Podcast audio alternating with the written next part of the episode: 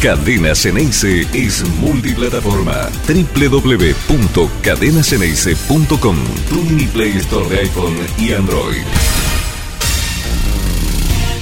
¿Qué tal? Muy buenos mediodías para todos los que están conectados a Cadena Ceneice, los que por supuesto están en otros horarios, en los canales de YouTube. Hoy tenemos un viernes muy cargado, no solamente por el análisis de lo que aconteció con el partido con Boca, también porque tenemos un poco el ojo en lo que va a ocurrir en unos minutos con el, la sala de el Departamento Judicial de Loma de Zamora, en donde sabremos la sentencia por el juicio por violencia de género de Sebastián Villa, por lo cual tendremos información sobre si sale la sentencia, qué es lo que hará Boca al respecto. Esta es la información actual de hoy.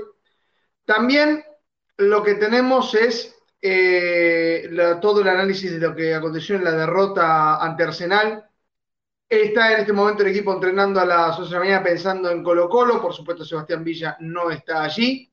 Y un montón de cosas más. Se juega el básquet, en el cual la quinta, la quinta semifinal ante Instituto allí en Córdoba estará en transmisión de Triple CNS y estaremos allí a partir de la aplicación y todos los programas subsiguientes. Hoy va a ser un conectado más íntimo. Marcelo va a tener que estar, Marcelo va a estar en el, con entrebosteros. Anoche sí que allí podrán conectar, pero les pido que hagamos un entrebosteros que yo ya vengo haciendo desde la mañana con los distintos grupos de chat, con los cuales me voy conectando, los cuales les agradezco, porque siempre una cantidad de ojos te permite ver muchos detalles que se te escapan estando en el estadio, charlando con los diferentes muchachos. Eh, y también eh, la, ventaja de estar en diferentes mundos en los cuales se pasa desde el tremendismo de que todo está absolutamente destruido hasta, por supuesto, eh, el no pasa nadismo. Depende, depende de quién te guste, vas aplicando ello. Pero vamos a lo concreto, vamos a cosas que ocurren del partido. Boca pierde ante el último, ante Arsenal. No es la primera vez que ocurre. Ya había pasado con Colón de Santa Fe 3 a 2, ya había pasado con Banfield 1 a 0. Instituto estaba ahí por ahí nomás también cuando fue la derrota 3 a 2, 2 a 1 fue con Colón. No solo eso, sino que equipos como Central Córdoba sacó un 0 a 0, equipos que no les ha ido bien, tal vez con la excepción de Racing, que se le ganó bien, pero esas dos fueron de Ibarra y la otra fueron de Almirón. Así que la realidad es que Boca en estadística pierde partidos que en los papeles deberían ser tres puntos. Por eso quiero que me den su opinión de lo que observaron de este partido al 5411 2681 8980. Vamos a poner nuevamente los el teléfono allí, ahí más 54 11 26 81 89 80 porque es importante saber la opinión del hincha en este momento, eh, en un momento clave en donde se juegan los partidos decisivos de Copa Libertadores para saber si Boca eh, llega a octavo de final, habrá un mercado de pases en junio, pero tenemos que analizar la, la actualidad de hoy en qué sentido. De vuelta a los números.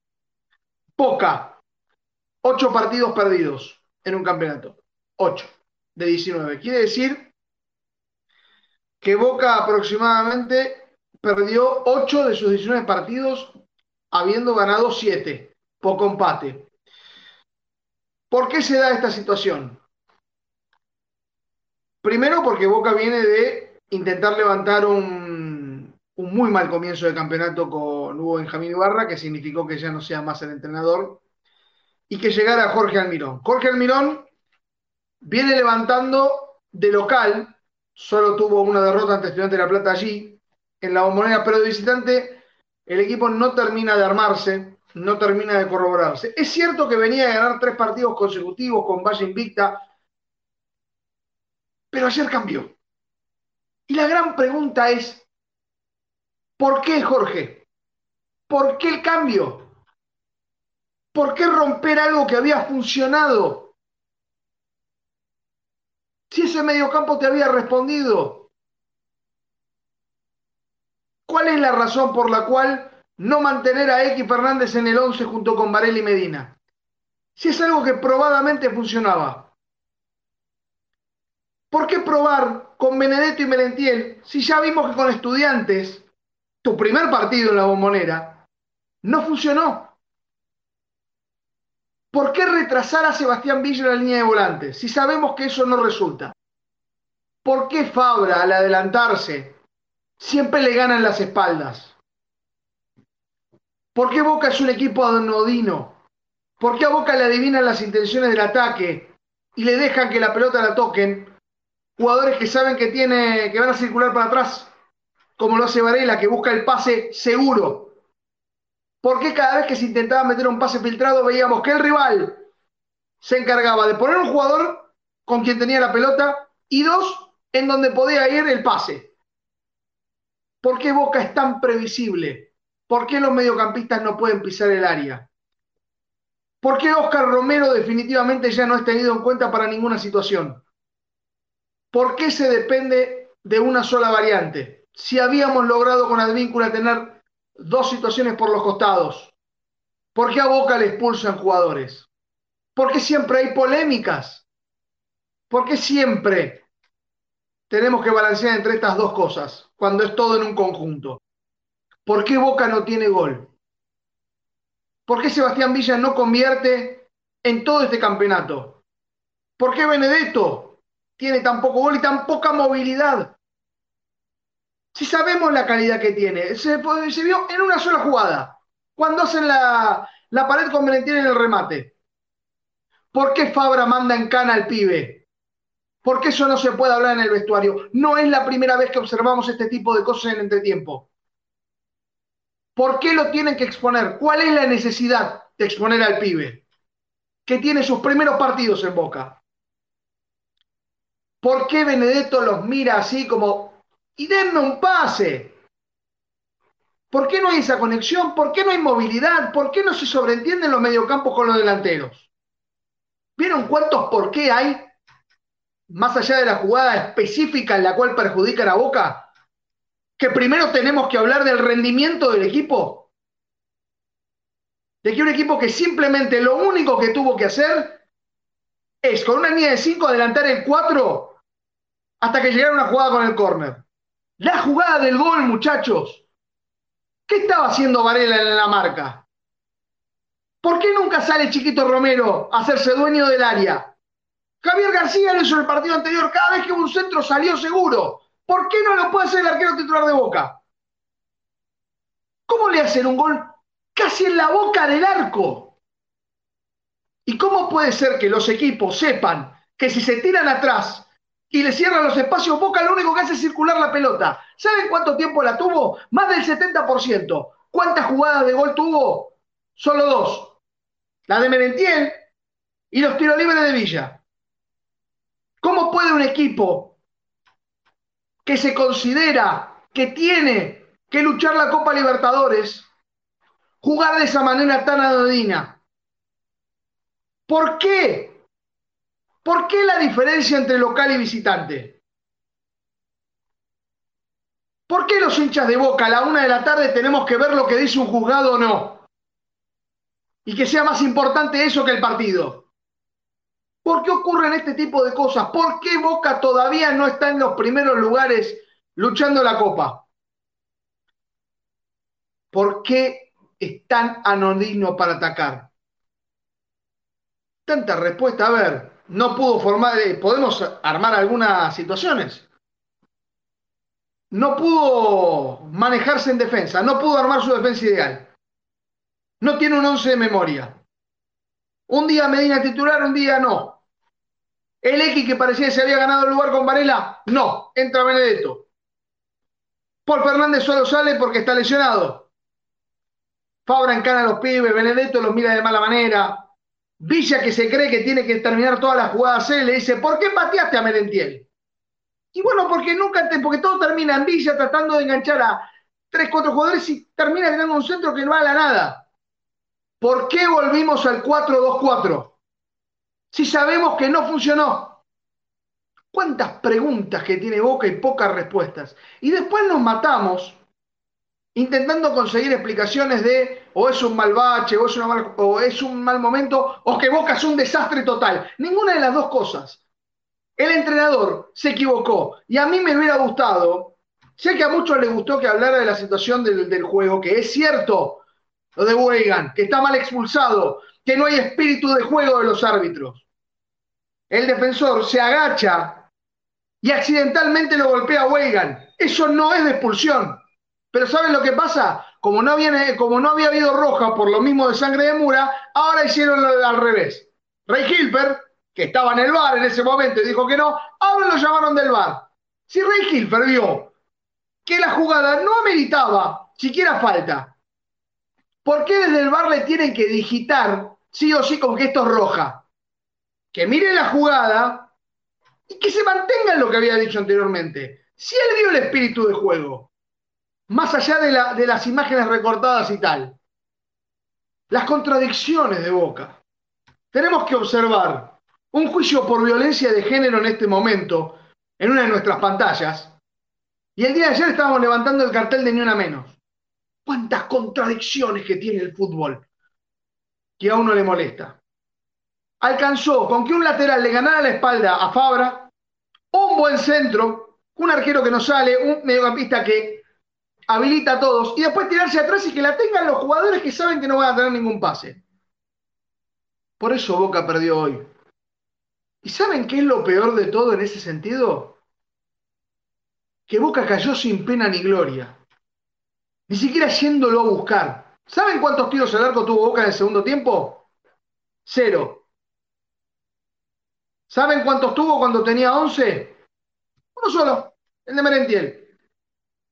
Entonces, separemos dos puntos. La expulsión estuvo mal, no correspondía. No correspondía que Wigan fuera expulsado. Tengo que cortar rápidamente porque Villa fue declarado culpable en su juicio. Y acá me están informando rápidamente, le agradezco a, a Dani la información, dos años y un mes de prisión para Sebastián Villa por la situación con su ex pareja Daniela Cortés. Recordemos que este es el primer juicio que tiene Villa. Eh, esto no significa que va a ir a la cárcel, es, eh, es, excarcelable, habrá que ver qué ocurre con el segundo juicio. Veremos si Villa continúa después de, de junio. Así que ya tenemos la, la sentencia para el jugador colombiano. Veremos qué es lo que ocurre en el juzgado de Esteban Echeverría, cuando inicie el segundo juicio y veremos si Villa continúa. Parece mentira que un jugador que tenía esta situación el día de ayer era la única opción para ir a buscar al arco. La verdad me parece surreal todo este momento que está viviendo Boca. Futbolísticamente, para mí, se vuelve a una etapa anterior en la cual ese 4-2-4 no había funcionado desperdiciamos a Advíncula. Es cierto, después de la expulsión de Huelga, Advíncula tiene que retroceder, entra Luca Langoni, más o menos trata de hacer un mejor juego con X Fernández. Pero yo estoy preocupado por las encanadas a plena cámara a un juvenil de boca como Valentín y como lo hace Fabra. A las caras que pone Benedetto cuando no le llega la, no le llega la pelota. Lo repetimos por si alguno no lo ha escuchado, la sentencia Dos años y un mes de prisión para Villa. Condena, recordemos que a partir de los tres años es, eh, hasta tres años es escarcelable, así que es la primera, eh, eh, el primer juicio. El segundo veremos qué es lo que está ocurriendo. Así que sé que varios tienen la pantalla dividida entre ellos y el otro. Pero yo quería destacar estas cosas de, de Boca. De que tuvo un mal juego y el técnico se equivocó y lo sabe. ¿Saben por qué lo sabemos los que estuvimos ahí en la cancha, en el viaducto? Porque cuando veía la salida de su equipo se agarraba la cabeza. Porque no podían dar dos pases seguidos después de la presión. ¿Saben cuándo Arsenal dejó de presionar? Cuando consiguió el gol. Ahí, tranquilamente, tiró el equipo atrás. Le importó un bledo, si tenía un jugador más, un jugador menos. Ya había conseguido el objetivo, se tiró atrás y Boca no le pudo entrar por ninguna circunstancia. Entonces, tanto los tremendistas como los no pasanadistas, vamos a encontrar un punto medio. Boca en este momento tiene ocho derrotas en el campeonato. Si el campeonato terminara ahora, Boca no entraría en las copas. Es verdad que tiene que ir a la Copa Argentina y un segundo torneo. Y aún lucha para clasificarse a la Copa Libertadores. Eh, ah, quiero decir algo por respecto a la obsesión. Boca no es candidato a ganar la Copa Libertadores. Sí puede lucharla, sí si mejora puede pelearla cualquiera, pero no nos comamos el verso de que es candidato. Es un equipo con picos irregulares, que le faltan refuerzos, que no se le ocurren ideas y que tiene picos de rendimiento y caídas pronunciadas. Boca es un equipo irregular. Cuando un equipo irregular, cuando sus individuales no responden, cuando el equipo no tiene funcionamiento, cuando se encuentra en desventaja, no saber cómo revertirlo, son problemas que tiene que resolver Almirón. Yo quiero leer las declaraciones de Almirón mientras pueden tocar cualquier tema, ¿eh? desde la sentencia que se declaró a Villa como culpable, ya dos años y un mes de, prisión, es escarcelable este, este delito, y también la, situación Benedetto. A ver, nosotros estábamos en el estadio y una hora antes el equipo que teníamos era Conejo Fernández, Varela y Medina. ¿Qué era lo que decíamos todos? Puso todo. Por fin por un equipo que funciona. Que probamos que funciona, que controla la mitad de la cancha. Entonces nos quedamos con la duda con Almirón cuál es la razón por la cual se tuvo que incorporar a Benedetto. ¿Querés poner a Benedetto por Merentiel para que tenga un poquito más de confianza y de recuperación? Está bien, me parece válido. Ahora pusiste a los dos. Pusiste a los dos allí en el mismo equipo. Con estudiantes lo habías hecho y no funcionó. Y te diste cuenta, ¿sabes por qué? Porque a los 20 minutos sacaste a Benedetto y pusiste Langoni. Entonces el técnico sabe que se equivoca en el planteo. No lo dice en, en las declaraciones, que fueron más que nada con respecto a lo del árbitro, pero sabe que se equivocó. Esos errores no se pueden cometer en la Copa Libertadores. Voy a leer la información que nos, nos trae Dani, por supuesto, Sebastián Villa fue condenado hoy a dos años y medio de prisión condicional por haber ejercido violencia de género contra su ex pareja, Daniela Cortés, en abril de 2020 en una vivienda de un barrio privado de la localidad bonaerense de Canin, informaron fuentes judiciales. El fallo condenatorio al futbolista colombiano fue dado a conocer pasadas las 13:15 por el juzgado correccional número 2 de Lomas de Zamora. Si yo me tengo que basar en la información de Fabi Pérez, persona confiable, una de las posibles situaciones que pueda tomar Boca de determinación es la separación del jugador del plantel, porque ya hay una condena. Parece un chiste que, lo veías posando con el ni una menos el día de ayer. Veremos si Boca, como dicen los trascendidos, toma la decisión de apartar a Villa del plantel. Está claro que futbolísticamente para este equipo es fundamental. ¿En qué me baso? En, porque, en que estuvo en los juzgados, no había entrenado prácticamente nada y lo incluyó el Mirón en el equipo. Ni siquiera es enojo lo que me produce el rendimiento de Boca. Es decepción. Decepción por reiterar errores del pasado. Boca está a tiempo de no volver a cometer esos errores. Esperemos que Almirón recapacite. Quiero leerle las declaraciones, porque estuvimos ahí. En, en el sector del vestuario de Boca, no hubo conferencia de prensa. Después cambian de opinión y Almirón sale a hacer esta declaración sin que haya preguntas. Y lo voy a leer tal cual. Quería que entiendan el malestar de los jugadores y el nuestro. No voy a excusarme de nada, el rival hizo su trabajo y nos ganó bien. No tengo nada contra el planteo del, rival. Jugar con 2-9 es discutible. vinimos a jugar aquí con seriedad, pero la expulsión nos volvió a perjudicar. Weigand mira la pelota y no al rival, que baja la cabeza en una zona comprometida y lo lastima sin querer. Es increíble. No me gusta quejarme porque quiero demostrar que mi equipo es superior en la cancha, pero lamentablemente jugamos con uno menos por un error del árbitro. Duele que a nosotros, un equipo tan grande, nos perjudiquen, que las dudosas siempre sean en contra nuestra. Solo voy a decir esto, no voy a responder a nada. Es claro en análisis, los jugadores están dolidos y preocupados. Jugamos con uno menos por una jugada anormal, es perjudicial. Ellos, por Arsenal, cometieron 14 faltas en el segundo tiempo. Y el árbitro estaba para impartir justicia y no lo hizo. Te ves con impotencia y cuando protestas te expulsan. Esto es porque Almirón, una vez más, fue expulsado del campo de juego y por eso no podía hacer declaraciones.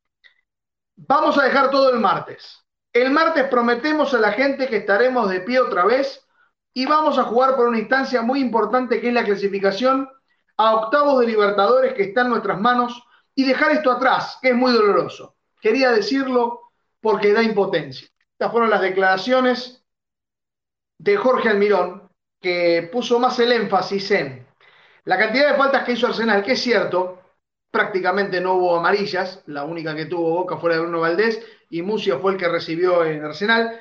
Es cierto que a Boca lo cortan con falta y que eso no es penado por, los árbitros, es algo que observamos constantemente y que la jugada de tarjeta roja no es como tal. Así que esa impotencia está justificada.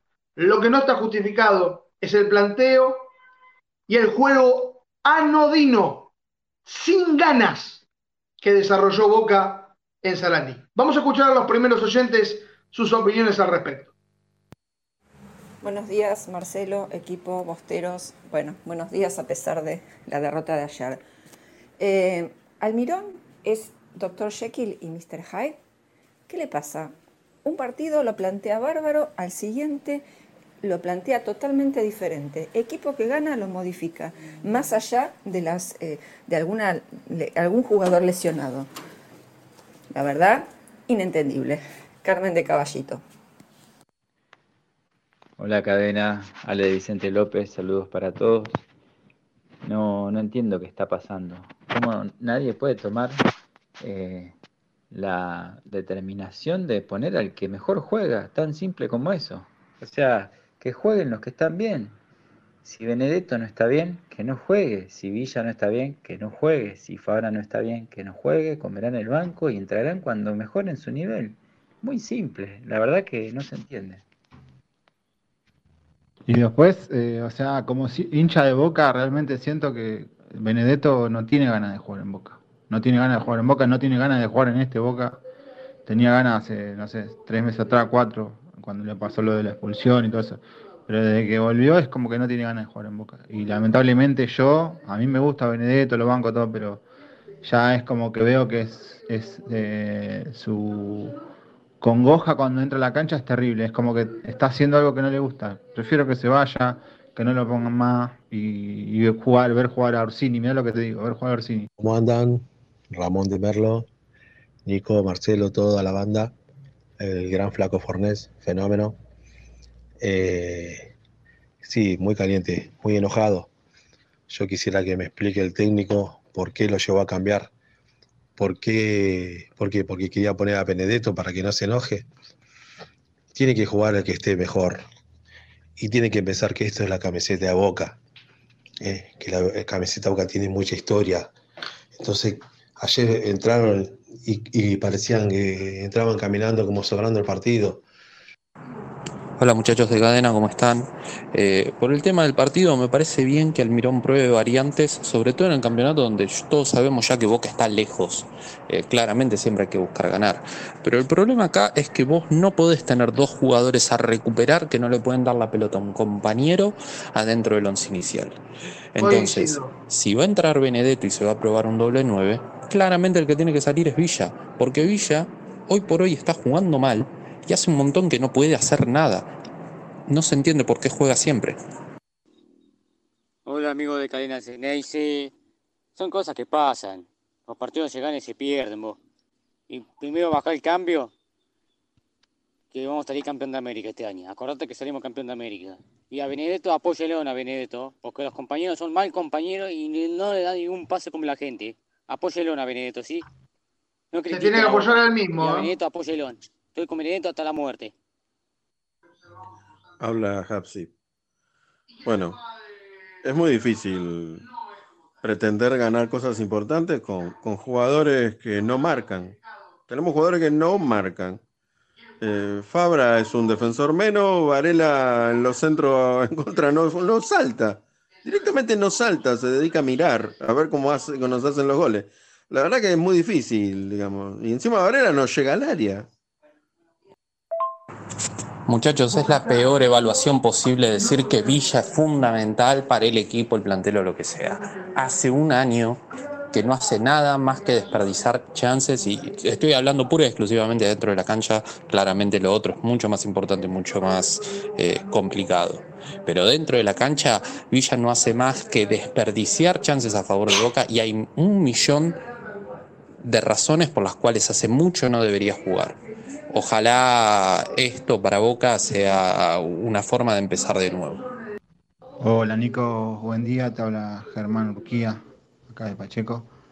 Eh, yo creo que de visitante eh, como que no encuentra la vuelta.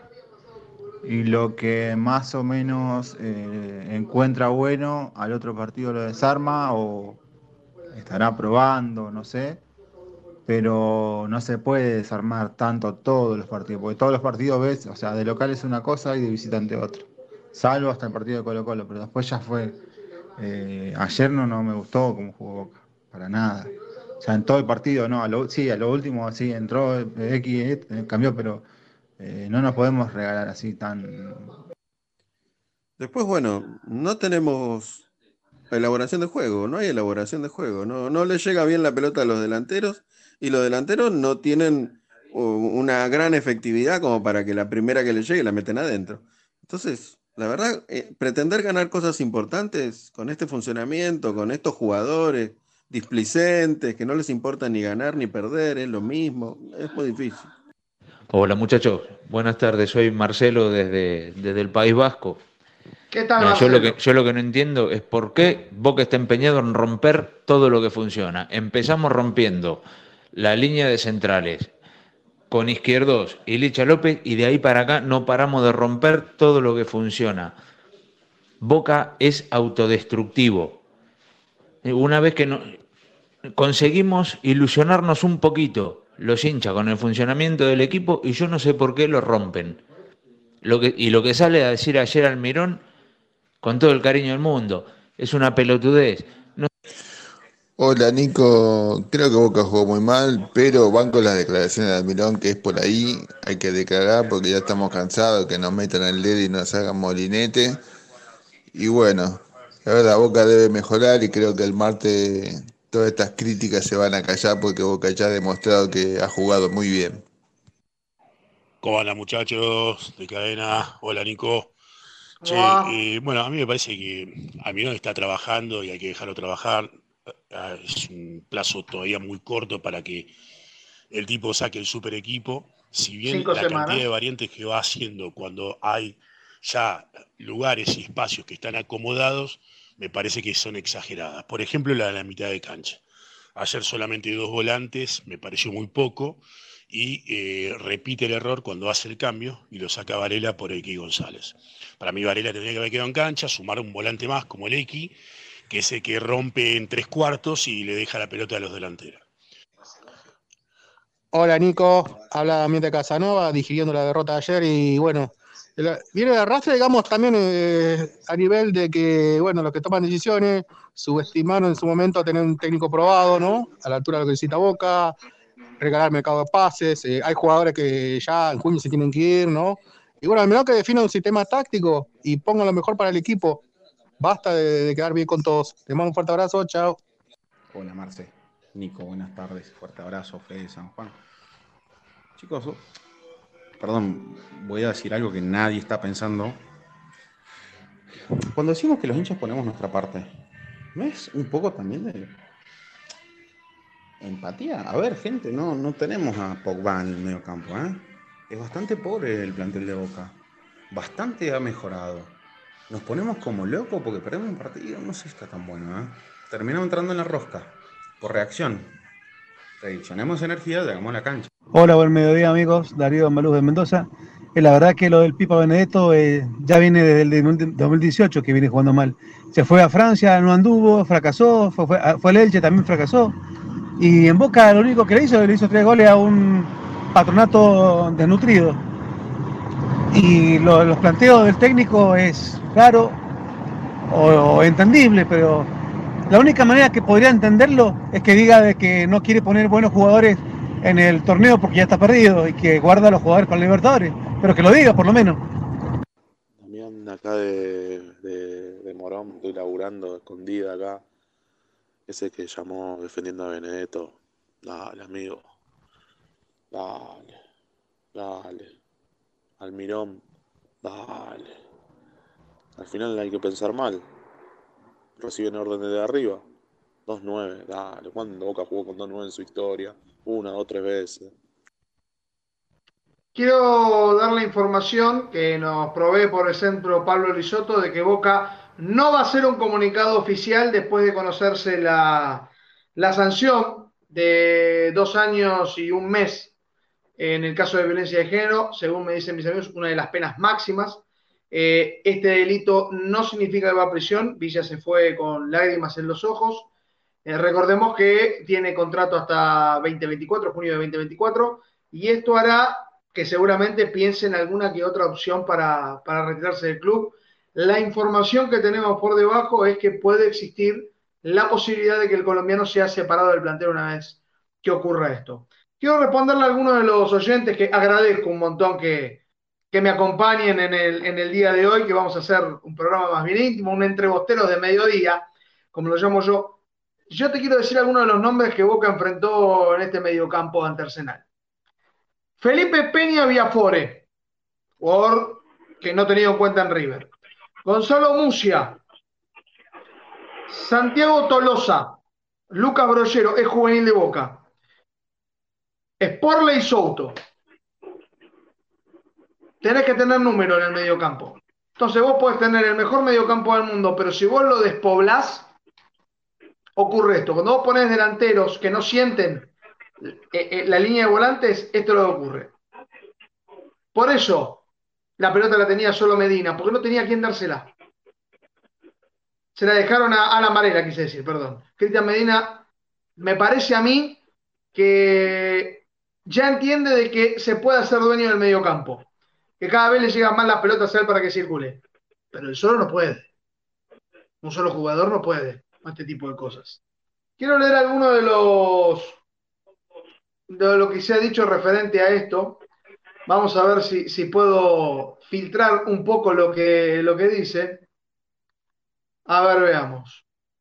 Todos coincidimos lo mismo. Esto dice Antonio 30. Todos en lo mismo. O sea, lo que ven el DT los dirigentes es que traen jugadores que no quieren dar el 100%. Coincido con el audio anterior, dice Marín Portillo, entraron caminando y sobrando todo el partido, una falta de respeto. Yo no creo que hayan entrado sobrando, creo que literalmente no encontraron los espacios. Se sorprendieron con el planteo del rival. Gabriela Moreno dice, los detalles Sport no es una buena noticia para Boca, dice, no sabíamos cómo sacarnos de encima. Roma, eh, Romero, Weigan, Figal, Rojo, Barco, Medina, Equiat, Víncula, Merendía y Langoni. Por lo menos tres partidos seguidos este equipo pide Hernán Lagras. Es un buen equipo el que nos plantea. Vamos a, a tener allí desde, desde el volante a Marcelo González. Tenemos, tenemos información de último momento, Marcelo. Ya tenemos condena para Villa, son dos años y un mes. Existe la posibilidad de que sea separado del plantel. No va a ir a la cárcel, pero sí es una condena dura para el colombiano. ¿Qué haces, Nico? Sí, sí, muy buen día para todos. Eh, primero pido disculpas, eh, obviamente tenía cosas que hacer, no no es trabajo particularmente, pero no, no podía estar desde el, el inicio hoy, así que gracias, Nico, por, por aguantar este rato. Eh, bueno, esta es la noticia, obviamente nadie puede estar apartado, esto va mucho más allá de lo futbolístico, Villa fue condenado, finalmente. A ver, esto era, me parece que previsible, ¿no? Que, que pase. Condenado casi con, eh, con el máximo de, de, condena que había pedido el fiscal. El fiscal había solicitado dos años y tres meses de prisión para Sebastián Villa y finalmente la condena fue de dos años y un mes. Esto va a obligar a Boca eh, rápidamente a tomar una decisión. No la conozco. Si, si nos tenemos que guiar por, por rumores, eh, muchos hablan que, que no jugaría más en Boca y que el de anoche fue el último partido. Yo lo desconozco. Yo lo, lo que voy a intentar hacer en estas horas es tratar de hablar con, con gente responsable, con gente que pueda tomar eh, de verdad decisiones en, en el club para, para poder hablar con, con información certera y, y verdadera. Pero evidentemente no, no se podrá tomar como que nada ha ocurrido. Ya ahora llegó la, la condena, lo que todos de alguna manera estábamos esperando era la definición de la justicia. La justicia dio una definición, por lo menos en primera instancia. Es obvio que esto va a tener apelaciones, puede haber hasta tres instancias de apelaciones. Si nos vamos a los tiempos de la justicia, Villa va a estar retirado cuando se conozca el, fallo final, probablemente. Y no estoy exagerando, porque esto puede llevar años y años y años, hasta la Corte Suprema puede llegar esta decisión de, de, del juicio de Sebastián Villa, no nos podemos olvidar que esto es la primera de las demandas importantes que tiene. Esto es por violencia de género, que según la justicia eh, es, eh, es, culpable por, por, los golpes, por las amenazas, por las coacciones contra, contra su ex novia. Pero ahora, en diciembre, se le viene la otra causa, y hasta tal vez más grave, más importante, que es la de abuso sexual. Y ahí, por supuesto, que sí se le puede, pueden juntar las causas y de ser determinado culpable Villa, será muy difícil, muy difícil, que pueda evadir la prisión, inclusive. Eh, por eso yo, yo no creo que podamos agregar mucho más que esto. Eh, no vale, no, no, no hay opinión ya aquí de por medio. Acá eh, accionar la justicia. Y cuando la justicia dice algo, debe, debe ser cumplido. Por todos. Por Boca inclusive. ¿Cuál es mi opinión? Eh, mi opinión es que, es que ante este fallo, Boca, Boca tiene que determinar que Villa no juegue, no, no juegue más con la camiseta de Boca. Porque no estaría bien, y esto no tiene que ver con, con cuestiones eh, legales, sino ya como, como club, como club, como una, como una asociación eh, que es eh, representativa de, muchísima gente, hombres, niños, niñas y mujeres. Nos representa a todos, Boca, y hay un fallo de la justicia. Yo, hasta este momento, eh, más allá de lo que podían ser eh, mis opiniones al respecto, siempre traté de mantener el, eh, el margen de la opinión atado a lo que diga la justicia. Hoy la justicia, repito, determinó darle casi el máximo de condena que pedía la fiscalía. Dos años y tres meses pidieron, lo condenaron con dos años y un mes. Por lo tanto, yo entiendo que a partir de este momento, más allá de que, por supuesto que está absolutamente habilitado para poder seguir trabajando, para poder seguir jugando, no tiene ningún impedimento legal, tiene que ver con otra cuestión, y no solamente con la, parte fría de, de la ley, sino con lo que, que significa un, un, club, asociación civil, representante de una masa popular muy fuerte y muy importante como es el Club Atlético Boca Juniors. Esta es mi opinión. Yo creo que Boca debiera separarlo a Villa del plantel profesional de fútbol, seguir permitiéndole, porque ahí sí se lo exige la ley, que él continúe con su trabajo, con sus labores, entrenando. Esto tiene que ver porque hay un contrato en vigencia. Villa, si yo no tengo mal entendido, tiene contrato con Boca hasta diciembre del año 2024. ¿De acuerdo? Correcto, diciembre, que, sé que junio de diciembre. Bueno, diciembre del 2024. Queda un año y medio más por delante con, uh, con un contrato vigente. Hay mucha plata de por medio. Esto evidentemente es un perjuicio por donde lo mires para Boca, por donde lo mires es un prejuicio, es una, no es una piedra en el zapato, es una roca en, eh, en el zapato de todos, es una situación incómoda, me imagino que no va a ser fácil para, sus propios compañeros, para el técnico, para los dirigentes, para Riquelme, para Amial, bueno, eh, seguramente nadie les prometió un jardín de rosas, ¿no? Cuando, cuando lo votaron, y este tipo de situaciones difíciles, está, está la posibilidad de que, que se hayan aparecido en el camino, y de hecho aparecieron. Y, y entonces ahora hay que decidir, y los dirigentes están para tomar decisiones. Yo opino que la decisión debe ser la de apartar a Sebastián Villa de plantel. ¿Por qué? Porque ahora hay una condena, una condena de, de la justicia, y ni más ni menos. Después cada uno, de verdad, y, no, no tengo ganas de entrar siquiera en, una discusión o en un debate de, de, opiniones en esto. Cada uno tenga la opinión que quiera. Esta es la mía. Esta es la mía.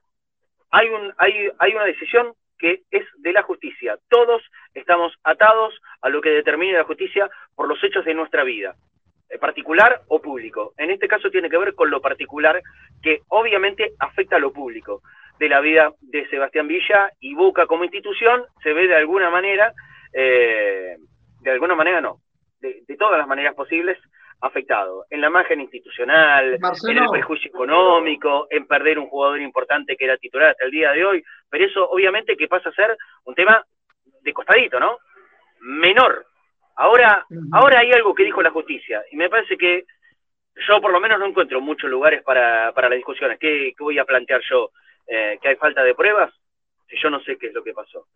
Acá hay abogados, hay fiscales, hay jueces trabajaron, trabajando que determinaron que todas las pruebas presentadas contra Sebastián Villas tenían sustento, sustento jurídico para poder condenar a, al colombiano. Entonces, Boca como institución, yo no sé si va a haber comunicado o no, lo desconozco, pero en mi parecer debe tomar la decisión de apartarlo del plantel profesional. Sí, Nico. Sí, coincido. Creo que las informaciones llevan, aunque queremos ser eh, cuidadosos y consultar, por supuesto, con los que toman decisiones en el club, como bien vos decías, pero todas las informaciones indican de que Villa va a ser apartado del plantel eh, y no se le va a renovar el contrato. No va a haber rescisión ni nada, pero sí que va a ser apartado del plantel y que es muy probable de que Villa, ante Arsenal, haya jugado su último partido eh, con la camiseta de Boca. Sí, sí, sí, sí. Y bueno, reitero esto, ¿eh? No, no, no solamente es esta causa de Sebastián Villa, que ya de por sí, por supuesto, es lo suficientemente grave por, por lo que ha sido condenado, sino que ahora, en diciembre, se activa y empieza el juicio por otra causa contra otra mujer y por abuso sexual. Eh, está en problemas, Villa. Esta, esta es la verdad, pero eso lo, lo tendrá que resolver él con, con sus defensores, con, con sus abogados. Eh, en lo que tiene que involucrar a Boca, yo creo que institucionalmente hay que tomar una decisión. Bueno, no, no lo podemos dar como algo, algo confirmado porque no es información todavía. Yo reitero, aunque sea de aquí a la noche voy a tratar, a la noche vamos a estar entre ustedes, obviamente, de, de poder averiguar, de poder tener alguna palabra oficial, ¿se entiende? Alguna palabra oficial, nadie, no creo que nadie quiera salir al aire para hablar del tema, me parece, pero, pero aunque sea en off, nosotros que podamos conseguir alguna información para dar algo eh, más certero al público, a, los hinchas de boca que nos siguen. Eh, es una lástima y es una, es una verdadera cagada, Nico, que nosotros tengamos que estar hablando de este tema cuando, cuando Boca viene, viene de un partido en la noche de ayer, eh, mal o bien, fue, fue bastante mal, de hecho, por supuesto, eh, no, no somos expertos, no ni siquiera sabemos muy bien cómo manejarnos con, estas cuestiones. Nosotros eh, entiendo que estamos preparados para otra cosa, pero bueno, esto es eh, también la, reacción como, como ser humano, cómo, cómo podría reaccionar ante cualquiera que estuviera metido en una situación como la que lo, involucra al jugador de Boca, a Sebastián Villa, y pensaría exactamente lo mismo. Primero esperar los tiempos de la justicia, y una vez que la justicia determine, bueno, ahí sí uno puede claramente opinar. Por eso ahora estoy opinando. La justicia dictaminó en primera instancia, sí, ya lo sabemos cómo es este asunto, pero para tomar decisiones no es necesario que se termine un juicio que probablemente pueda llegar a durar hasta cinco o seis años, con apelación más apelación y apelación de la apelación. Eh, Boca no puede esperar eso. Boca no puede esperar y ya dadas las circunstancias, bueno, va a haber que tomar una postura. Y, y, yo creo que la postura que debe tomar Boca institucionalmente es la que ya dije, la de apartar un jugador. ¿Se perderá un capital económico importante? Sí, sí, pero sosteniéndolo a Sebastián Villa en, en este momento como si nada hubiese pasado, yo creo que la pérdida y el perjuicio para Boca es todavía mucho más profundo. Y, y aparte, hasta por una, una cuestión de la vida interna de Boca, de todo lo que se proclamó y, lo que se proclama se debe cumplir, ¿no es cierto? Porque si no son palabras que se las lleva el viento.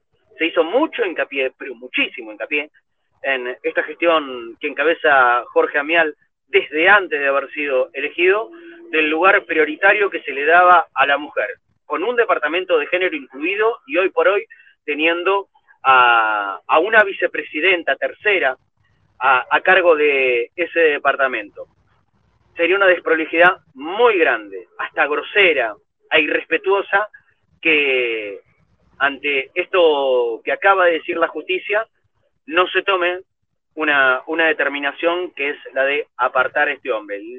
Tristemente, hemos pasado por dos episodios, el de Jorge Martínez, que fue apartado correctamente por lo que pasó con, con Florencia, la, la, la mujer que trabajaba en el prensa del el fútbol femenino de Boca, y ahora este episodio con Sebastián Villa, que ya data de un tiempo largo, del 2020, ¿no? De, del medio de la pandemia, surgió todo esto. Y después la, la otra denuncia por, por abuso sexual. Bueno, son demasiadas cosas. Y Boca de una buena vez tiene que empezar a sacarse eh, mochilas de encima. Para poder avanzar, para poder trabajar tranquilo, hay que sacarse mochilas de encima y en lo que corresponda hacerse cargo de las decisiones, también hay que hacerlo. Porque, repito, esto forma parte de la vida de los dirigentes. Los dirigentes están para dirigir y para tomar decisiones. Y eso es parte por lo que lo han votado tantos socios de Boca también, Nico. Sí, eh, yo estoy totalmente de acuerdo. De hecho, yo tenía una posición incluso tres años antes de que explotara todo, esta, todo este escándalo que me parece que el club no, no, no actuó bien en su momento y que ahora debería actuar bajo las palabras que tuvieron los dirigentes de que qué era lo que iba a ocurrir una vez que hubiera una sentencia. Bueno, la sentencia ha llegado, Villa fue declarado culpable, dos años y un mes de prisión. Repetimos, es un delito excarcelable por el momento, pero que tiene un juicio eh, en de Echeverría por lo que va, por lo que ocurre esto en diciembre, por abuso sexual. Eh, yo creo que Boca tiene que ser riguroso en lo, que prometió, en lo que debe cumplimentar y debe separar a Villa del plantel. Eh, si esto no ocurre, creo que será una mancha muy grande institucional en el club. Los resultados en ese sentido van y vienen, pero las manchas institucionales de este tipo son, son muy fuertes si no se toma un movimiento. Parece mentira que tengamos que estar hablando de esto, Marcelo, teniendo el equipo haciendo regenerativos a las 11 de la mañana, teniendo que pensar en un partido de Copa Libertadores ante Colo Colo. Eh, tener que hablar de cómo jugó Boca es como que queda en segundo plano después de toda esta situación. Estamos esperando una, sí. una determinación concreta de algo institucional. Sí, sí. Bueno, eh, esperaremos cuál, cuál es eh, la decisión con el correr de las horas.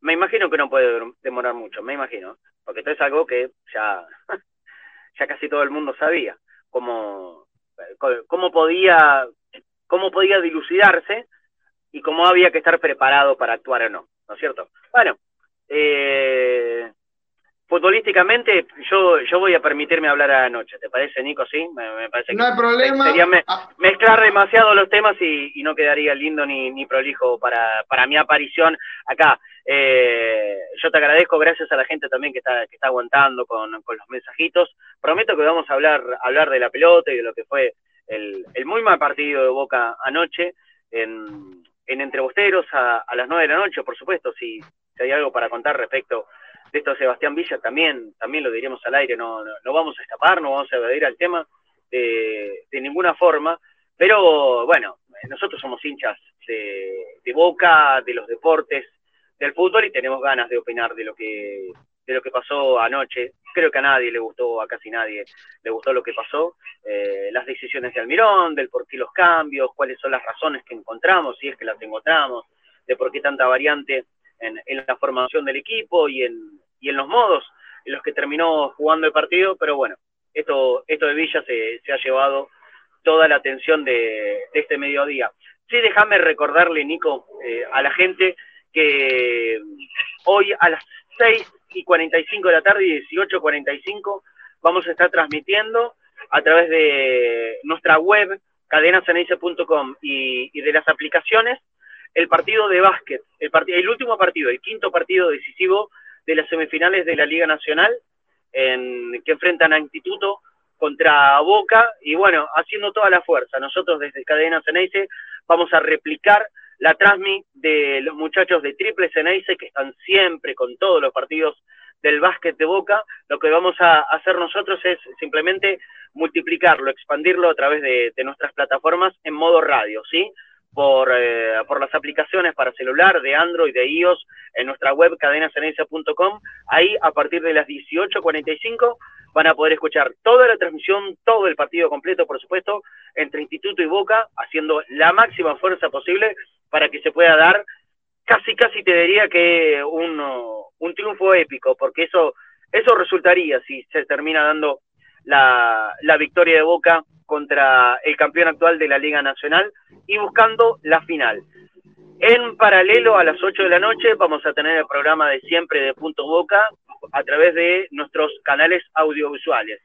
Quiero decir YouTube, Facebook, Twitch, por ahí va a ir Punto Boca. Lo mismo a partir de las 9 de la noche, ahí sí vuelvo yo, lo que les dije recién, vamos a estar todos comentando en Entre esta actualidad de Boca y del club por todas las plataformas modo radio, modo tele, modo todo, lo que puedan encontrar, ahí vamos a estar Entre Bosteros y Viernes Bosteros, por supuesto, ya entrando en la madrugada del día de hoy y, las primeras horas del el sábado. Yo te dejo, Nico, obviamente que agradeciéndote porque estás remando el programa desde que empezó solito y solo con tu alma.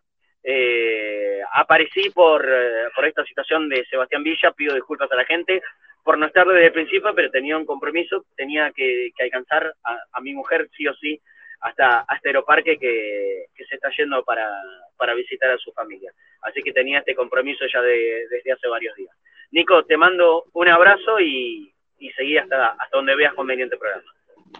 No hay ningún problema, ahora vamos a hacer el uno por uno, aunque en este caso lo haré yo solo con, con los oyentes, pero estaremos analizando el partido. Gracias Marcelo, después estaremos diciendo por supuesto uno por uno los partidos. Antes de que tengamos el, uno por uno, eh, esto está presentado por Evolución Seguros, más de 70 años de experiencia en el mercado asegurador argentino, desde 1948 trabaja en la construcción de las bases que le permiten evolucionar para seguir respaldando con la firmeza de siempre para todos sus clientes y aliados comerciales. Evolución Seguros Evolución Seguros, protección personal, familiar y comercial, soluciones en el momento que las necesitas, precios y financiación adaptados a tus necesidades. Consulta en www.evolucionseguros.com.ar. Evolución Seguros, de la mano con vos. Y ahí el dedo, miren, dedo mágico, línea comercial 5411 5278 3600, el WhatsApp 5411-2658-9562. Sigan el dedo mágico de Ted Skinny, donde están ahí las líneas para comunicarse con Evolución Seguros. Más de 70 años de experiencia en el mercado asegurador argentino. Vamos a arrancar entonces con el uno por uno de los jugadores. Vamos así con las imágenes rápidamente. El primero que tenemos en la lista es Sergio Chiquito Romero, quien volvía por Javier García. Eh, dentro de las pocas veces que se llegaron, eh, me parece a mí que no, no sale con seguridad en el, en el córner de Tolosa eh, y, creo que por un error colectivo del equipo no, no, dio seguridad en esa jugada en la cual para mí el área chica pertenece al arquero.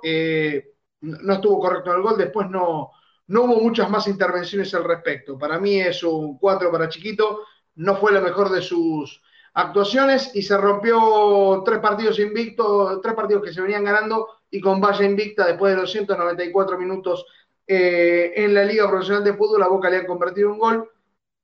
Eh, así como había actuado muy bien ante Pereira y fue la figura aquí, no, no, no estuvo correcto en la salida en mi gusto. Es un 4 para Sergio Romero.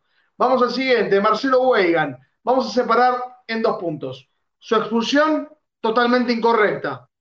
Eh, es un lance de juego, levanta el botín, pone la cabeza el jugador de Arsenal número 13, Pombo, y allí me parece que, que el VAR actuó por una situación anterior en la cual no había habido sanción y ahora le cayeron todas las de la ley a Marcelo Weigan, que su segunda expulsión en su carrera, la primera que tiene en Boca, había tenido una roja cuando jugó en gimnasia, de manera que el Chelito no estuvo dentro del campo de juego, no, no, no quiso atacar por allí Arsenal, no tuvo mucho movimiento, trató de asociarse todo lo que pudo con Advíncula, pero eh, eh, el juego no pasó mucho por sus pies. Lamentablemente Ah, eh, pasó bastante intrascendente, salvo por la expulsión, el, juego de Weigan. Es un 5 para mí, para él. Vamos al siguiente jugador, Bruno Valdés, que juega su segundo partido consecutivo. La defensa estuvo floja, no saltó en el cabezazo, no, no, no, no, estuvo seguro.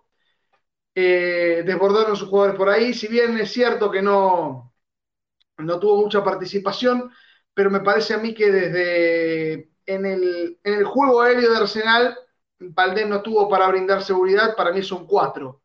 Vamos al lesionado, Nicolás Figal, quien jugó solo 29 minutos, sufrió mucho por el sector de, eh, de Fabra, cuando desbordaban, si mal no me equivoco, quiero decir bien los nombres, tanto Lucas Souto, por allí hizo su, movimiento Tolosa, eh, Pons, todo el que pasó por allí, es como que tuvo facilidades, se lesiona, esperamos el parte médico, lo vamos a tener al final del entrenamiento, todo indica que no va a poder estar disponible con Colo Colo y es una pena porque se había recuperado Marcos Rojo, definitivamente Boca no va a poder formar su saga central definitiva, de hecho ninguno de los pudo jugar juntos desde que está Almirón como técnico. Son cuatro para Nicolás Figal, quien solo jugó 29 minutos el día de hoy.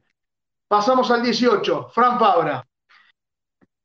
Futbolísticamente, poco aporte en la ofensiva, le ganaron constantemente las espaldas, Arsenal sabía que por allí estaba el negocio, desde allí surgieron los centros, desde allí el rebote hacia el córner, y ocurre algo que para mí es imperdonable y ya es la segunda vez. Y voy a disfrazarme de flaco fornés. Los trapitos sucios se lavan adentro.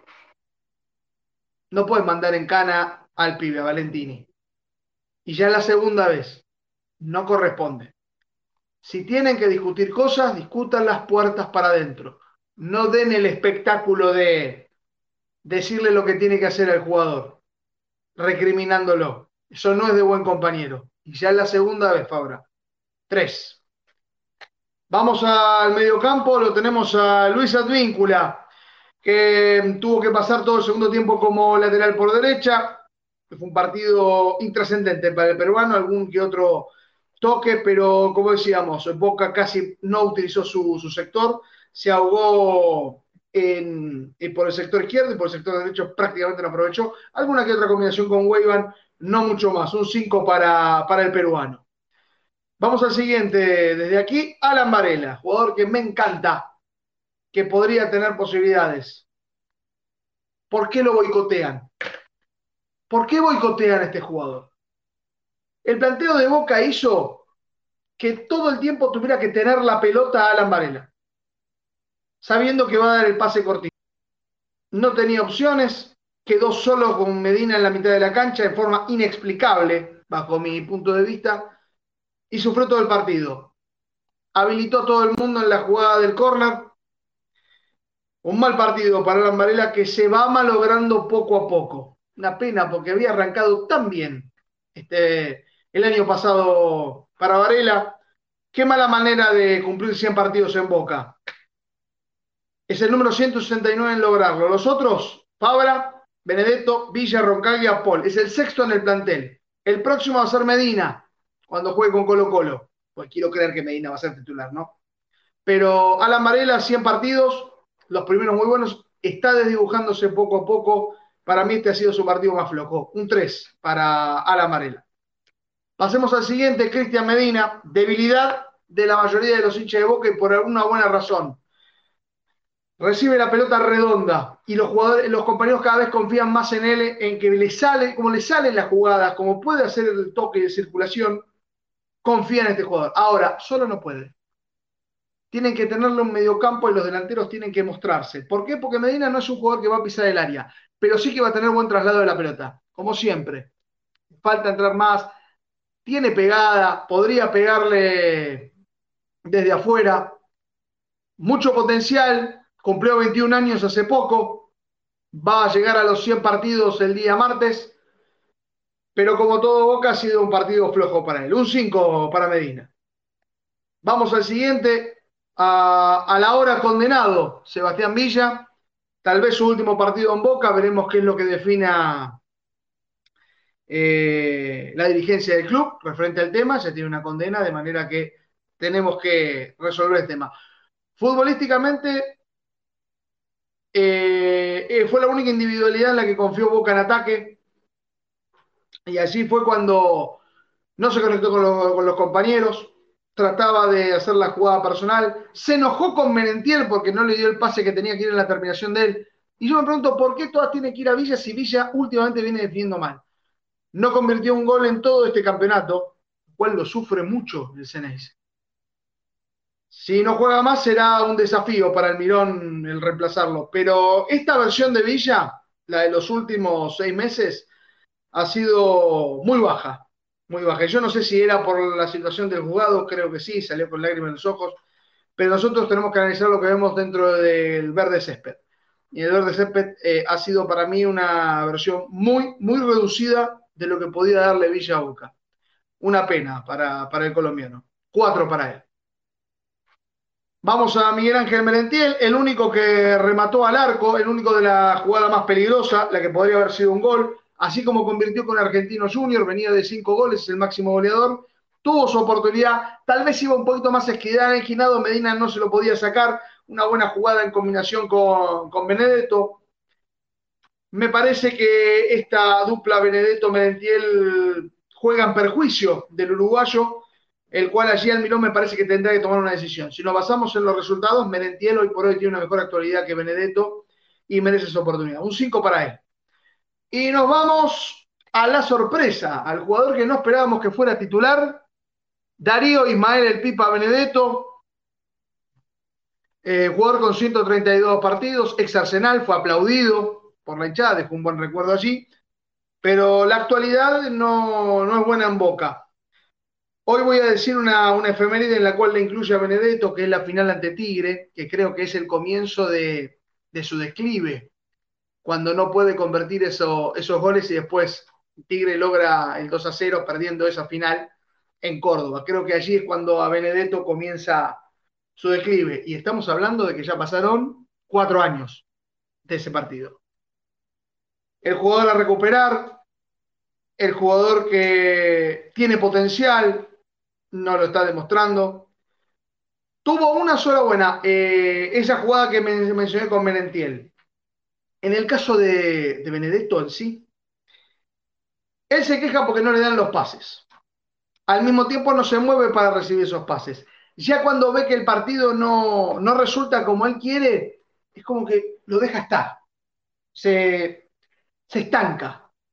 Y eso Almirón lo sabe. Por eso se fue, fue el primer cambio y Benedetto no funcionó en este esquema que pensó Almirón. Lo que intentaba hacer la gran sorpresa fue lo que venimos viendo desde, desde hace bastante. Un 3 para Pipa Benedetto. Vamos a los suplentes. Nicolás Valentini, el mandado Puencana por Fabra. Partido regular, al igual que todo el equipo. No, no, no hubo una situación en especial. Ya había convertido el lugar general, así que no hubo mucha situación ofensiva. Es cierto que hubo un mal marcaje en general de Boca y Valentini no escapa a ello. Creo que por el rendimiento general de Boca le voy a poner un 4.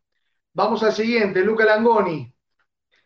Muchas esperanzas hay en él, se está recuperando en su segundo partido. Para mí tuvo más movilidad en el primero que en el segundo, va a ir encontrando su lugar. Veremos qué es lo que, lo que resulta en cuanto a él tengo gran, gran fe en, su futuro y en que se pueda recuperar como fue al comienzo del ciclo Ibarra, cuando fue la gran aparición. un 5 para él. Y vamos con quien para mí tendría que haber sido titular en este equipo y no lo fue. X Fernández ya entró cuando el partido estaba totalmente desahuciado, con un Boca sin movimiento. Le dio algo de movilidad al mediocampo, un poco más de toque, pero de vuelta, son todos mediocampistas que no pisan el área. X no es la excepción en ese sentido y creo que se va a tener que animar más. Esto es a trabajar por Almirón, de que haya más conexión entre el mediocampo y los delanteros, cosa que no se ha visto en el partido ante Arsenal. Un 5 para él. Y así hemos analizado a todos los jugadores de Boca. Todo esto, por supuesto, auspiciado por Taller de Cañoneta Solar SRL, taller integral de reparaciones y servicios mecánicos. La tranquilidad de contar con la mejor cobertura en asistencia y reparaciones mecánicas. Taller de Cañoneta Solar SRL en Del Barco Centenera 1935 en la ciudad autónoma de Buenos Aires. Ahí a pasitos en Parque Chaguauco, para quien conozca. Allí en Del Barco Centenera 4921-7781 y 4921-3337, por supuesto, poniendo 011 adelante. Si quieren comunicarse por correo electrónico, info arroba tallersolar.com.ar. Y por supuesto, como lo veían a Marcelo, a todos los muchachos, todos los programas que vamos a tener, los vamos a decir uno por uno. 15.30 por la aplicación y por el web está Mundo Ceneice. A partir de las 15.30 lo podrán seguir en la página de cadenaceneice.com.ar. 18.45, lo dicho por Marcelo, conexión con Triple Ceneice para el quinto partido de la semifinal de la Liga Nacional de Básquet. Juegan en Córdoba, en Alta Córdoba, Instituto y Boca, el quinto partido, el definitivo. Había ganado, venía ganando 2 a 0 el equipo cordobés y Boca logró en la bombonedita ponerlo 2 a 2. Ahora tiene que ganar de visitante para poder conseguir lo que todo el mundo considera una final adelantada. A las 8 de la noche por YouTube estará Punto Boca en vivo, los muchachos ya conectándose allí, seguramente a las 8, a las 9 con Marcelo, un entrebosteros, hoy tuvimos un entrebosteros medio de mediodía, hoy ahí vamos a tener el definitivo donde se van a hacer todos los sorteos hacia todos los que han aportado y 23 horas viernes bostero. Hablando de aportes, boca.cadena.ceneice, en Mercado Pago para las colaboraciones con este sitio. Saben que tenemos eh, un montón de gastos para solventar, para poder llevar este programa adelante y todo, todos los éxitos que tiene Cadena Ceneice, los que, las transmisiones, la verdad que siempre estamos agradecidos con todos los que, los que están allí con, con nosotros. Así que les pedimos, por supuesto, aporte y vamos a ver dónde señala el dedo ahí. Boca.cadena.ceneice. Ahí, mi dedo está un poquito flojo, pero allí está. Y por supuesto, vamos a señalar rápidamente aquí, ahí, el QR de PayPal, nuestro código QR, por supuesto, para las cuentas hacia el exterior. Quiero avisarles que es este dedo, ¿eh? para los que alguno duda por allí. Así que el QR de PayPal, el código QR para las transmisiones al exterior, siempre les agradecemos. Recordemos que va a haber un sorteo con premios especiales y todo esto a las 9 de la noche entre Bosteros y por supuesto viernes a las 23 cuando tenemos que desahogar nuestras penas por el partido que va en terceral, nos estaremos con Claudio Vicilo y equipo eh, Viernes Bostero seguramente relajando eh, un poco y tal vez haciendo un análisis un poco más descontracturado de lo que ha ocurrido en el, en el juego de hoy. Quería darles algunas efemérides importantes que han ocurrido. 2 de junio de 1991, fecha 14 de clausura, algunos lo van a recordar, Boca 6, Racing 1, 3 goles de Batistuta, 2 de la Torre, 1 de Graciani, una de las grandes goleadas ante la Academia allí en la bombonera del equipo que, si mal no me equivoco, ya era de Oscar Washington Tavares por aquel entonces. 1993, el fallecimiento de Juan José Rodríguez, jugador entre a la izquierda de Boca, nacido en Galarza, Entre Ríos, 101 partidos para él, 38 goles y un título el de 1964, es uno de los jugadores que estuvo en esa parte seca de boca de 10, años sin títulos y finalmente volvió para 1964, se había ido en 1960 para poder obtener este título y una vez ese fue su último año en Boca, él falleció en 1993 el entrerriano Juan José Rodríguez. 2005, un partido de cuartos de ida, cuando Boca tenía que ir a México, más exactamente a Guadalajara, para enfrentar a las Chivas. Allí fue goleado 4 a 0 lo que meritó el partido de vuelta, que después estaremos analizándolo propiamente con esa imagen con el famoso escupitajo del chino Benítez sobre el Bofo Bautista. Eh, hay un montón de historias referente a ese, partido en el cual uno estuvo desde la tribuna. Y lo dicho, hoy 2 de junio de 2019, el partido de, en donde Benedetto no pudo convertir y Boca perdió la final en Córdoba ante Tigre 2 a 0. Por eso lo quería recordar en sí. No sé si Mati tiene más oyentes. Vamos a escucharlos, por supuesto, en el más 54 11 2681 8980 sobre la opinión sobre el partido de Boca y, por supuesto, esto que ha ocurrido recientemente con la condena Villa a dos años y un mes de prisión, un delito excarcelable. Los escuchamos. Hola, soy Orlando de acá de Mendoza. La verdad. Oh, está hablando, me cago en la mierda. Hola, soy Orlando de Mendoza y quisiera opinar sobre lo mal que jugó Boca anoche. La verdad que me daba vergüenza ver el partido. Vergüenza, de verdad, que me daba vergüenza verlo, que no corrían, volvieron a lo mismo, a no correr el, defensor, el, el colombiano. O sea, lo mismo que hacían antes, Benedetto y sus historias, eh, Villa con sus historias, ¿por qué no se van a dormir todos, hombre? Marcenico, buenas tardes, fuerte abrazo, Fede de San Juan. Eh, en relación a Villa, para mí, este tipo se tendría que haber ido cuando se cagó en la camiseta de Boca. Nunca debió volver a jugar en Boca, aunque implicara una pérdida económica. Cuando llegó a Colombia y volvió, se refiere. Eh, porque ya la pulsión de que todo me importa una mierda la estás viendo. Por otro lado, creo que estamos muy cebados y que quizás... Nico, buenas tardes, Santiago de Caballito, hoy desde mi querido Tapiales. Eh, a mí no me parece mal el, planteo del técnico ni que haya probado cosas. Este, sí me parece mal de que los jugadores lo emplearon horrible. Benedetto que no corre, que no se saca un jugador de encima, que ni siquiera patea al arco, este, Fabra con sus constantes errores, los mismos problemas de movilidad, errores individuales varios de muchos jugadores. Sí me parece un error de técnico haber puesto a Villa, pero no por este partido, por anteriores también, porque el tipo no se venía entrenando. ¿Cómo les va a hablar Sergio de Quilmes? Eh, se acaba de conocer el veredicto condenatorio de Villa, la verdad, un absoluto papelón que la dirigencia haya sostenido a este jugador durante tanto tiempo, dilapidando y destrozando eh, la imagen pública del club, de la misma forma que manejó el tema de Martínez sobre la denuncia que le hicieron. Es un absoluto papelón lo que están haciendo y se tiene que hacer cargo con relación a esto. Con Boca no se jode y la imagen pública de Boca a nivel internacional es muy importante como para que estas cosas se tomen a la ligera. Hola Nico, soy Norberto desde Orlando. Eh, yo cuando vi que había dos volantes solos ya sabía que íbamos a terminar mal. Y después viéndolo jugar eh, me dolían los ojos. La verdad que pensé que era Ibarra el que estaba en el banco, después tuve que mirar y vi que era el Mirón. Entonces, bueno, es raro. Pero jugando de esta manera no vamos a ganarle a nadie. Eh, sigue desarmando lo que, lo que funciona, como dicen toda la gente. Totalmente desilusionado como vos. Hola de vuelta, chicos. Escuchame una cosa, Nico. Yo te quiero plantear una cosa, a ver si, si, si vos me lo resolvés. ¿Almirón está haciendo tan buen laburo o es porque Boca tenía un margen de mejora tan amplio que a nada que hicieran los jugadores un poquito se iba a notar un montón?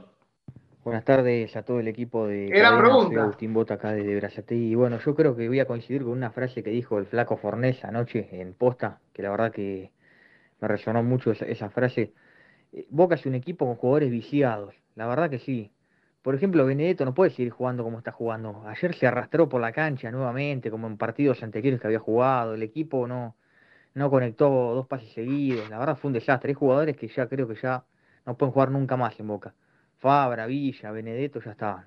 Esos tres yo ya los doy de baja al toque. Ya no. Hola amigo de Canal Ceneice, decirle al amigo que habló recién que que defendiera a Benedetto, decirle al compañero. Diga, diga. Perdón, Marcelico, me extiendo. Quizás le estamos pidiendo demasiado a este plantel. Sí. Boca es un plantel limitado.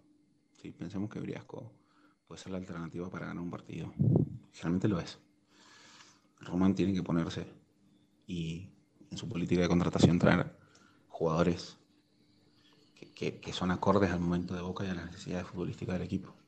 Para mí, casi uno por línea. Y no sé si un arquero, pero bueno, esperemos chiquito. A mí todavía no me, no me cierra. Digo, gente, miremos el, el plantel que tenemos, es muy pobre. Comparado Boca y comparado no solo a otras Bocas, sino también a los demás grandes. Nico, una cosa más quería decir que gran error del periodismo partidario de no condicionar a Mastrangelo. Mastrangelo es hincha de River como el padre. El padre nos perjudicó claramente, como lo han contado todos, en, en aquel penal que no cobró el Manteca Martínez que nos costó el campeonato. Es hincha fanático de River, estaba en el bar. Año 95. Más clarito, echarle agua. Un carocito. Parece que había algún inicio con un carocito. Voy a aprovechar que eh, Dani me da un poquito más de detalles y con respecto al, al fallo de Villa. El futbolista de Boca Juniors, Sebastián Villa, fue condenado hoy a dos años y un mes de prisión condicional por haber ejercido violencia de género contra su expareja Daniela Cortés en abril de 2020 en una vivienda en un barrio privado de la localidad bonaerense de Canin. En el fallo dictado por la jueza correccional 2 de Lomas de Zamora, Claudia Dávalos, dado a conocer pasadas las 13.15, el futbolista Ceneice fue declarado culpable de los delitos de amenazas coactivas en concurso real con lesiones leves agravadas por el vínculo en contexto de violencia de género. Junto a su abogado Martín Apolo y acompañado por tres amigos y su representante Rodrigo Riep, Villa escuchó atento y serio el veredicto, tras lo cual se retiró de la sala de audiencias. Y tenemos que agregar también que se retiró con lágrimas en los ojos. Además de la condena, que será de cumplimiento condicional, Villa deberá cumplir durante ese tiempo una serie de requisitos que le impuso la jueza, entre ellos fijar una residencia, someterse bimestralmente al control del patronato de liberados, no tener contacto con Cortés ni con su familia, abstenerse de consumir estupefacientes o abusar del consumo de alcohol, someterse a un tratamiento psicosocial y participar de talleres sobre violencia de género. Durante la lectura del veredicto no estuvo presente de manera física ni virtual la denunciante Cortés, quien consultada al respecto prefirió no participar de la audiencia, según informaron desde la Secretaría del Juzgado. La pena impuesta a Villa fue similar a la requerida en su alegato por el fiscal del juicio, Sergio Anuauti, a ver si lo dije bien, Anahuati, Anahuati, ahí está, Sergio Anahuati, quien había pedido que fuera condenado a dos años y tres meses de prisión de cumplimiento condicional.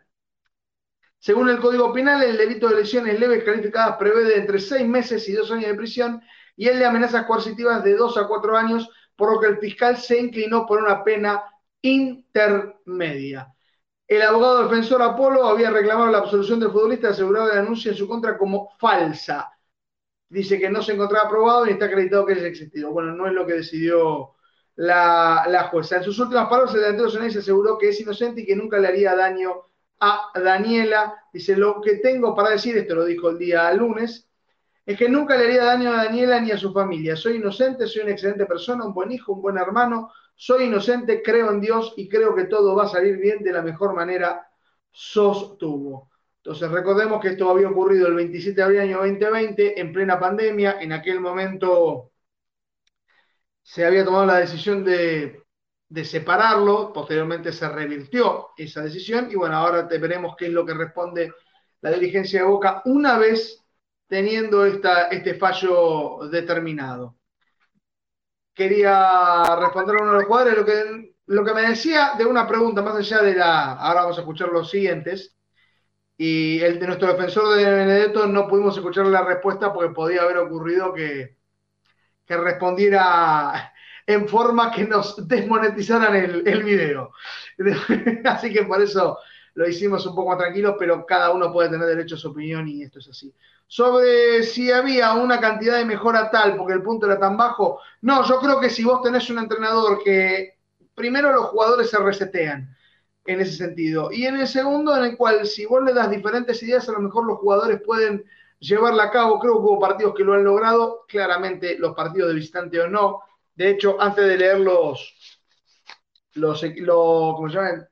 Lo que digan los oyentes, quiero armar un informe que nos habían dado de las dos caras de boca en estos 12 partidos de ciclo Almirón, algo que también le agradezco a, Dani que nos ha dado acá la, información, la producción, la verdad que eh, todos trabajan muy bien para este programa y, y, les quiero estar eternamente agradecidos. De local, hay cinco partidos con cuatro victorias y una derrota, pero de visitante, siete partidos con dos victorias, un empate y cuatro derrotas.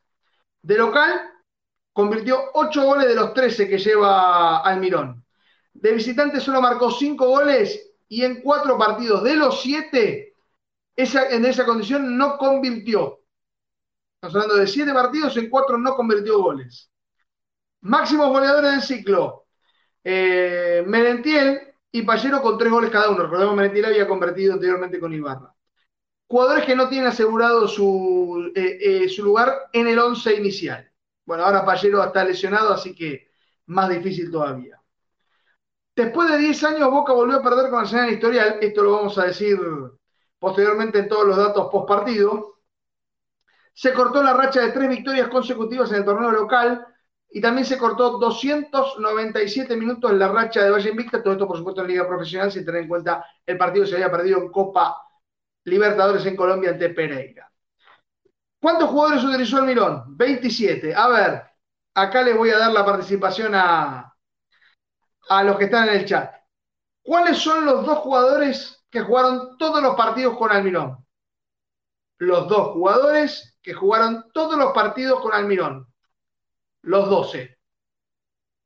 Vamos a ver si alguno tiene la respuesta. Si no, empiezo a tirar un poco las, las informaciones allí. Vamos a ver si, si están con ese dato. Les empiezo dando una pista rápidamente. Son extranjeros los dos jugadores. Excelente Matías Brusone, ahí tiró Villa y Advíncula, exactamente. Los 12 partidos. Quien allí lanzó, eh, le lanzaron Figal, eh, Varela, bueno, Figal, Menentiel, Varela y Sergio Romero estuvieron en 11. Romero, por supuesto, porque Javier García atajó en el partido ante Tigre. Teniendo en cuenta desde el banco y adentro, ¿cuál es el jugador que jugó 10 partidos? en el equipo del Mirón. Pero ahí no jugó ninguno, Cristian, eh, aviso por las dudas. 10 partidos. ¿Quién jugó 10 partidos en el, partido con Almirón? Es uno que les gusta a todos, que lo quisieran de titular siempre. A ver si lo, lo sacan. No, Benedetto no jugó los 10 partidos. Merentiel jugó 11. Benedetto jugó 7. Así que no, no, es un jugador que quieren todos. No, lo dije en forma irónica, lo dije real. ¿Qué jugador es el que consideran que hoy es el que mejor está jugando en Boca? Medina, muy bien para Lucho Rudaz. Allí apareció Javier Figueiredo, también lo respondió. Mi amigo Cristian Papola, que hace el recuerdo de Cuchufo. cada vez que me acuerdo, eh, eh, cada vez que menciono a, Nacuchufo, eh, empiezo a hacer así con, con una falsa corbata. los tics que me quedan de, algún chiste. Así que la verdad que en ese sentido me, siempre me, cayó muy bien el Cordero Cuchufo, jugador de Boca en su momento, y lamentablemente ya no está con nosotros. Vamos a escuchar un par más de oyentes y después vamos a tirar los datos finales para ir cerrando este programa de Conectados al Mediodía. Habla Hapsi. ¿Es tan difícil para el periodismo leer el protocolo de Boca y explicárselo a la gente? como para saber cuáles son las posibilidades que tiene Boca ahora que Villa está condenado, qué puede hacer, si lo puede despedir, que si lo, no sé, lo que diga el protocolo de Boca. Tan difícil es leer el protocolo de Boca y explicárselo a la gente, hacer periodismo. Lo más difícil es seguirlo. Hola amigos, ¿qué tal? Darío Gol. Eh, mira, quería dar mi opinión eh, con respecto de Villa. Villa, así como es, Villa es el mejor de, los delanteros que tiene Boca. Eh, que guste al que no le guste y tiene que estar contenta toda la contra con lo del tema de, Villa. Pero yo creo que Boca lo debería seguir manteniendo, que juegue. Problemas personales son problemas personales de él. No, que no se vengan a ser los moralistas. La gallina, ¿cuánto tiempo estuvo manteniendo a un alcohólico como su ídolo Ortega? Y nadie dijo nada. Así que todo tendría que seguir en su marcha. Hola Nico, ¿cómo va? Juan de Casero. Los escucho siempre, los veo desde mi trabajo, medio escondido, pero bueno, ese sentimiento de la locura Respecto al partido de ayer, estoy cansado de perder partidos así, donde no se patea el arco, donde hay desgano y hay jugadores que no pueden jugar más en Boca. Si bien es algo repetitivo, es algo que se tiene que tomar en serio. No se puede jugar con estos niveles. Yo puedo entender que se puede perder, como bien dijo Marcelo ayer, eh, jugando, jugando mal, pero no, no pateando al arco Boca es Boca. Eh, bueno, llego hasta acá porque si no se hace muy largo. Nico, Juan, de vuelta de casero. Eh, sí, Juan. Te quería consultar con el tema de incorporaciones y el tema de sponsoreo de, Boca. Eh, sobre todo incorporaciones, lo que pido es que por favor que vengan jugadores con hambre. ¿Te acordás cuando traíamos en la década de los 90 jugadores que tenían hambre, que eran desconocidos, pero tenían hambre y ganas de jugar en Boca? Yo creo que los chicos tienen, merecen oportunidad de 4 o 5 partidos. Eh, pero también quiero jugadores con hambre. No hay paraguayos, uruguayos que tengan ganas de jugar en Boca. No jugadores hechos, ¿eh? No puedo ver más una, un 9 o un volante de Boca que no pise el área. Nada de eso. Gracias. Veremos qué es lo que nos trae el mercado de pases. Yo quiero informar que Merentiel es uruguayo y hasta ahora me parece que, ha sido una incorporación interesante en Boca, pero es cierto que, necesita jugadores de jerarquía. Quizás no tanto de renombre, pero sí que se pongan la camiseta y que, no sientan el peso de la misma. Que, salgan a jugar con, desparpajo. Veremos qué es lo que resuelve Riquelme en este último mercado de pases antes de las elecciones de diciembre, que es eh, su última ventana para que para lograr un Boca más competitivo y sobre todo en miras a la, Copa Libertadores y teniendo en cuenta que queda la Copa Argentina y también tiene, queda también, además de la Copa Argentina, la Copa de la Liga Profesional de Fútbol que se jugará en la segunda mitad del año. Eh, referente al, sponsor, quiero agradecerle a la gente de Gol de Vestuario que nos permite utilizar las declaraciones de Jorge Amora Meal que hizo, eh, que estuvo en el, por supuesto, en ese programa y él dice, referente al tema sponsor, el tema está muy bien y estamos tranquilos, esperamos en las próximas horas, es una negociación ardua que tiene muchas aristas, que queremos ya cerrarla prontamente, tenemos avanzados contratos. No voy a decir cuáles son esos contratos. Bueno, eh, pasaron los tiempos, ya habían sido 15 días, bueno, parece que se han complicado las negociaciones referente al sponsor. Estas declaraciones antes de la condena de Villa Dice, trabajamos permanentemente en el cuidado de nuestros jugadores. El primer club en tener psicólogo fue el nuestro. Vamos a ver si está cierto. Esperamos a ver qué dice la justicia y ahí creo que la justicia ya ha respondido, así que la pelota queda del lado de la dirigencia de Boca para responder qué es lo que, lo que va a resolver. Sobre la bombonera, tenemos todo preparado. La semana que viene vamos a presentar el proyecto para su reforma.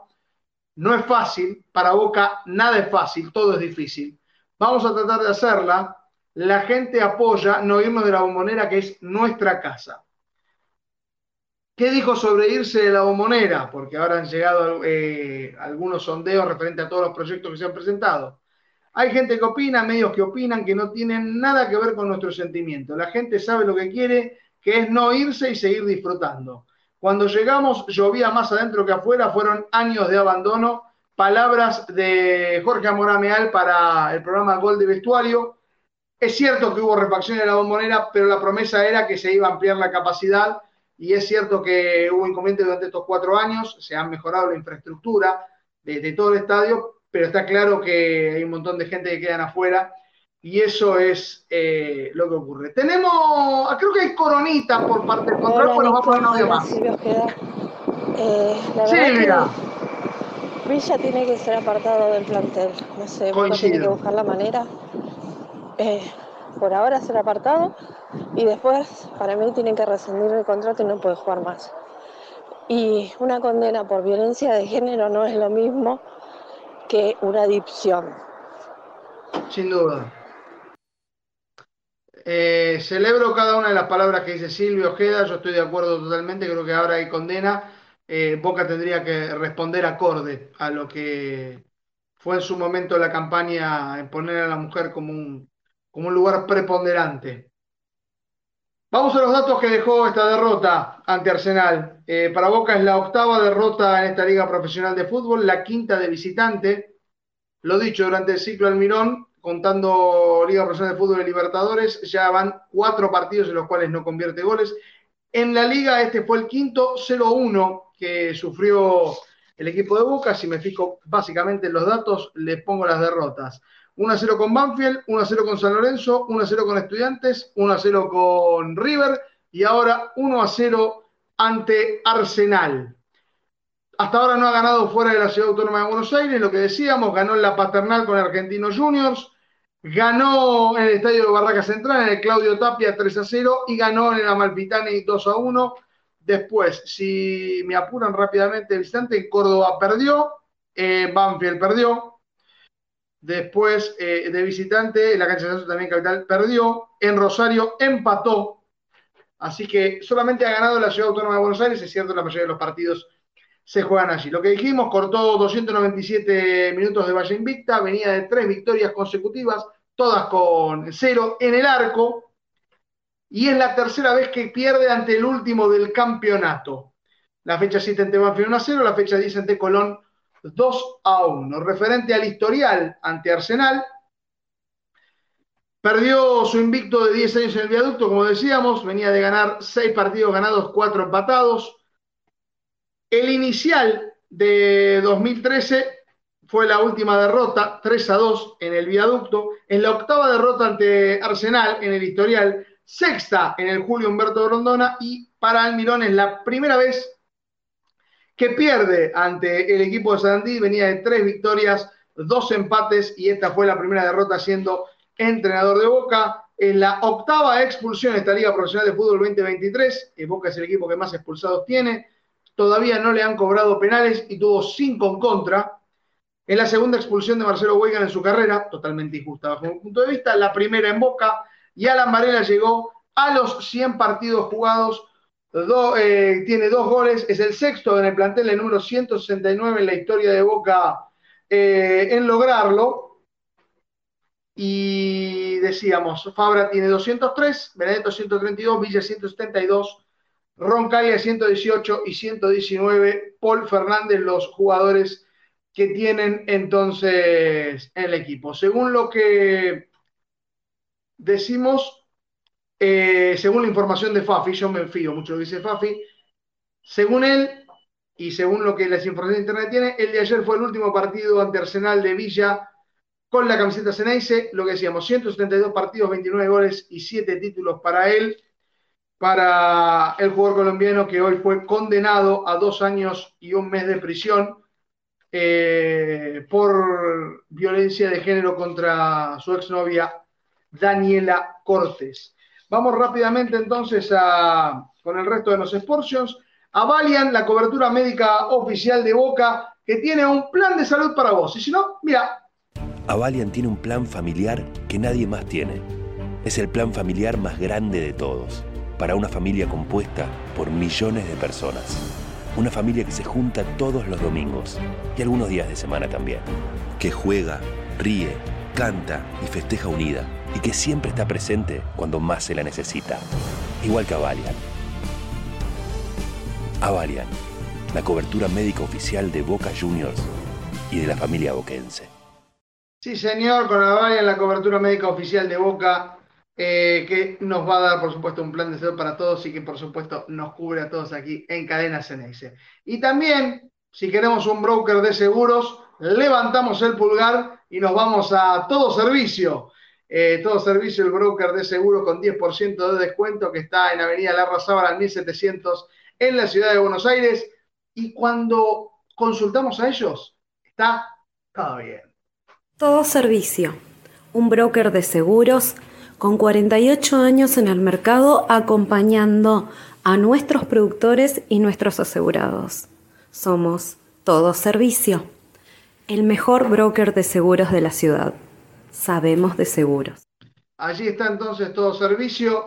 Está ahí en Avenida La Razada, 1700 en la Ciudad de Buenos Aires. 10% de descuento en tus seguros si mencionas Cadena dice Hasta aquí hemos llegado con toda la información. Ha sido un Conectados al Mediodía más íntimo, por supuesto, agradeciendo a todos los muchachos que fueron dando información, así que no, no, estuve solo en el programa de hoy, por supuesto a todos los que han dado su opinión, les digo que también guarden sus mensajes para el entrevostero de las 9 de la noche, todos alentar a las 7 menos cuarto a Boca, que va a estar en su quinto partido semifinal ante Instituto, y por supuesto siguiendo los programas 15.30 de Mundo Ceneice y a las 20 de Punto Boca, toda la programación que tiene Cadena Ceneice, 21 horas entre Bosteros, los esperamos allí, por supuesto 23 horas con Claudio Aucielo y compañía en el Viernes Bostero, mucho más distendido.